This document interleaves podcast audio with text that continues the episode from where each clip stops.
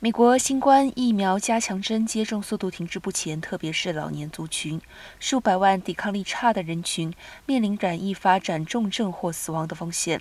卫生官员敦促五十岁以上的民众要接种第二针加强针，但是很多人尚未接种第一针。美国联邦疾病防治中心 （CDC） 数据显示，六十五岁以上的人群中，约有百分之六十九已经接种加强针。整体上，所有年龄层符合的美国人中，已经有接种加强针的人不到一半。